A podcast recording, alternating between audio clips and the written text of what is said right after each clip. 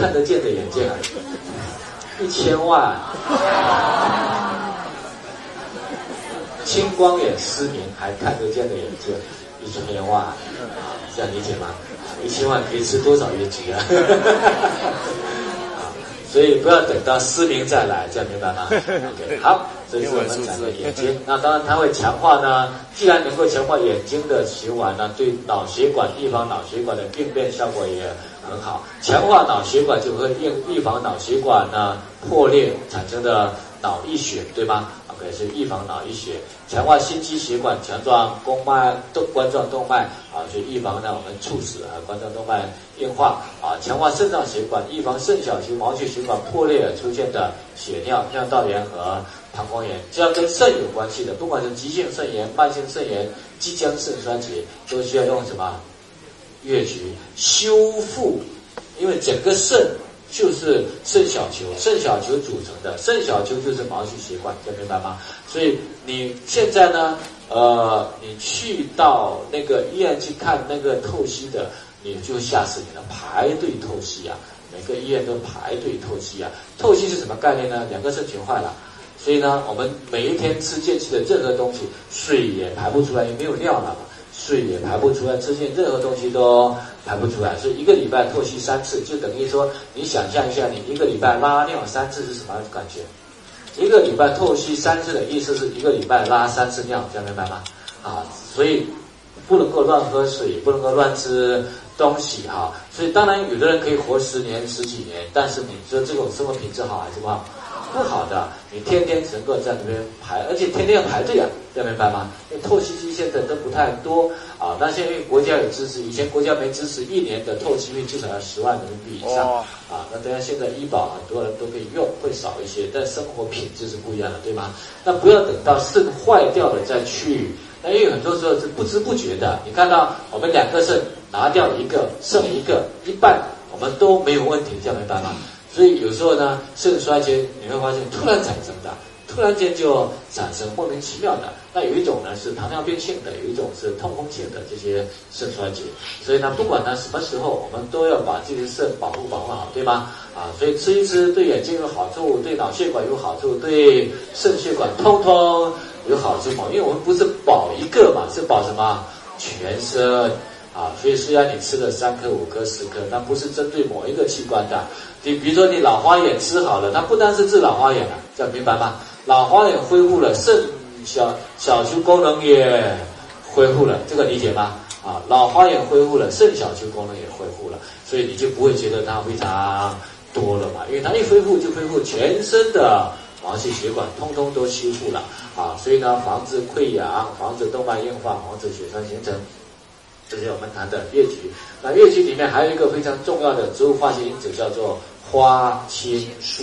啊，花青素啊，所以当然它的很多功能是用花青素来支持的。花青素是我们呢，呃，近这几十年来呢，最比较早发现的植物化学因子，所以我们对它的研究是比较多的哈。那花青素呢，第一个呢，有助于预防呢自由基有关的疾病啊，抗癌，包括癌症、心血管。啊，心脏病、过早衰老和关节炎啊，通过防止应激反应和吸烟引起的血小板凝集，减少心脏病、中风，增强免疫系统，降低感冒次数啊，具有抗突变的功能、抗炎的功能，包括了关节炎肿胀在内的炎症，所以它同样会有抑制非菌性炎症的效果，所以这个有抑制非菌性炎症和抑制过敏的效果啊，所以缓解包粉病和其他过敏症，增强动脉、静脉、毛细血管弹性。保护动脉血管内壁啊，然后保持呢那个血细胞的正常柔韧性，松弛血管，促进血液，防止高血压。这边有降压的作用啊，花青素也有降压的作用啊，所以保护脑细胞的一道屏障，防止淀粉样贝塔蛋癌的形成，从而预防阿尔茨海默氏病。阿尔茨海默氏病就是死亡率比较高的一种老年痴呆症。那它的主要就就是因为呢淀粉样贝塔蛋白的形成。那现在被电上贝塔蛋白形成要抑制它不太容易，花青素可以这样理解吗？所以我们一直在强调，活到几岁，一百岁，所以不能够让自己老年痴呆啊！而且花青素它能够通过血脑屏障，因为通过血脑屏障直接保护大脑，因为能够通过血脑屏障物质本来就不多的啊，所以花青素能够通过能通过血脑屏障保护大脑，然后通过对弹性蛋白酶和胶原蛋白酶的抑制，使皮肤变得光滑而富有弹性啊。弹性蛋白酶和胶原蛋白酶是干什么用的？弹性蛋白酶是干嘛的？知道了，弹性蛋白酶就是分解弹性蛋白的，胶原蛋白酶就是分解胶原蛋白的吧。所以弹性蛋白皮胶原蛋白在皮肤上多不多？多的，对吗？如果这个酶多的，我们就分解大于合成了。那花青素会抑制呢分解，所以呢让皮肤更有弹性啊，这在皮肤的作用。那具有抗辐射的作用啊，那当然呢能够预防近视、增强视力啊，这是花青素啊。所以呢，花青素的作用在哪里呢？预防癌症，特别是乳对乳腺癌的发展有很好的抑制作用啊。然后呢啊，增进视力啊，口服的化妆品啊，特别是抵抗呢阳光紫外线对皮肤的侵蚀啊，然后保护我们的维生素、矿物质啊，保护我们的维生素。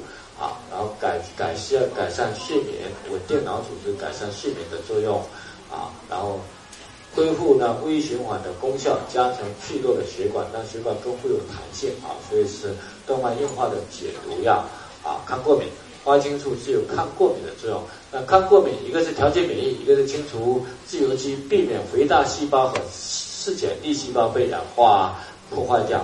所以你看，不管是那个。一级西剂也好，还是呢花青素也好，你看我们都会抑制它过敏，但是又能够提升免疫啊，这才是草本就重要的功效在这里面啊，所以它是抗过敏的功效，总共有啊四个方面抗过敏，我们就去看一下就好了。所以对过敏和非菌性炎症都可以用到什么？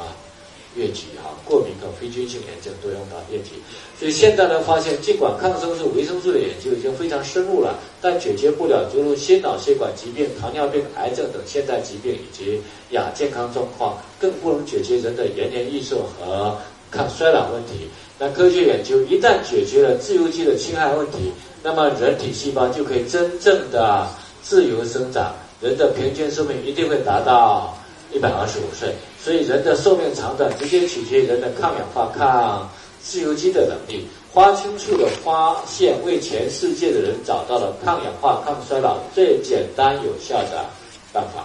所以花青素的发现应用使人类从二十世纪的抗生素、维生素时代进入二十一世纪的抗氧化时代。因为花青素是比较早发现的一类抗氧化剂啊，所以这这是我们的疟疾功效好不好？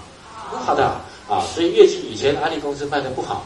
安利公司只要卖不好的话，快过期的半年时间就发给员工了，员工也不知道他到底好还是不好，经常发好多瓶啊，啊，那现在几乎不会缺了，对吗？现在你会不会是这样明白明白吗？OK，所以这就是我们谈的越级的功效哈，越级的功效。好，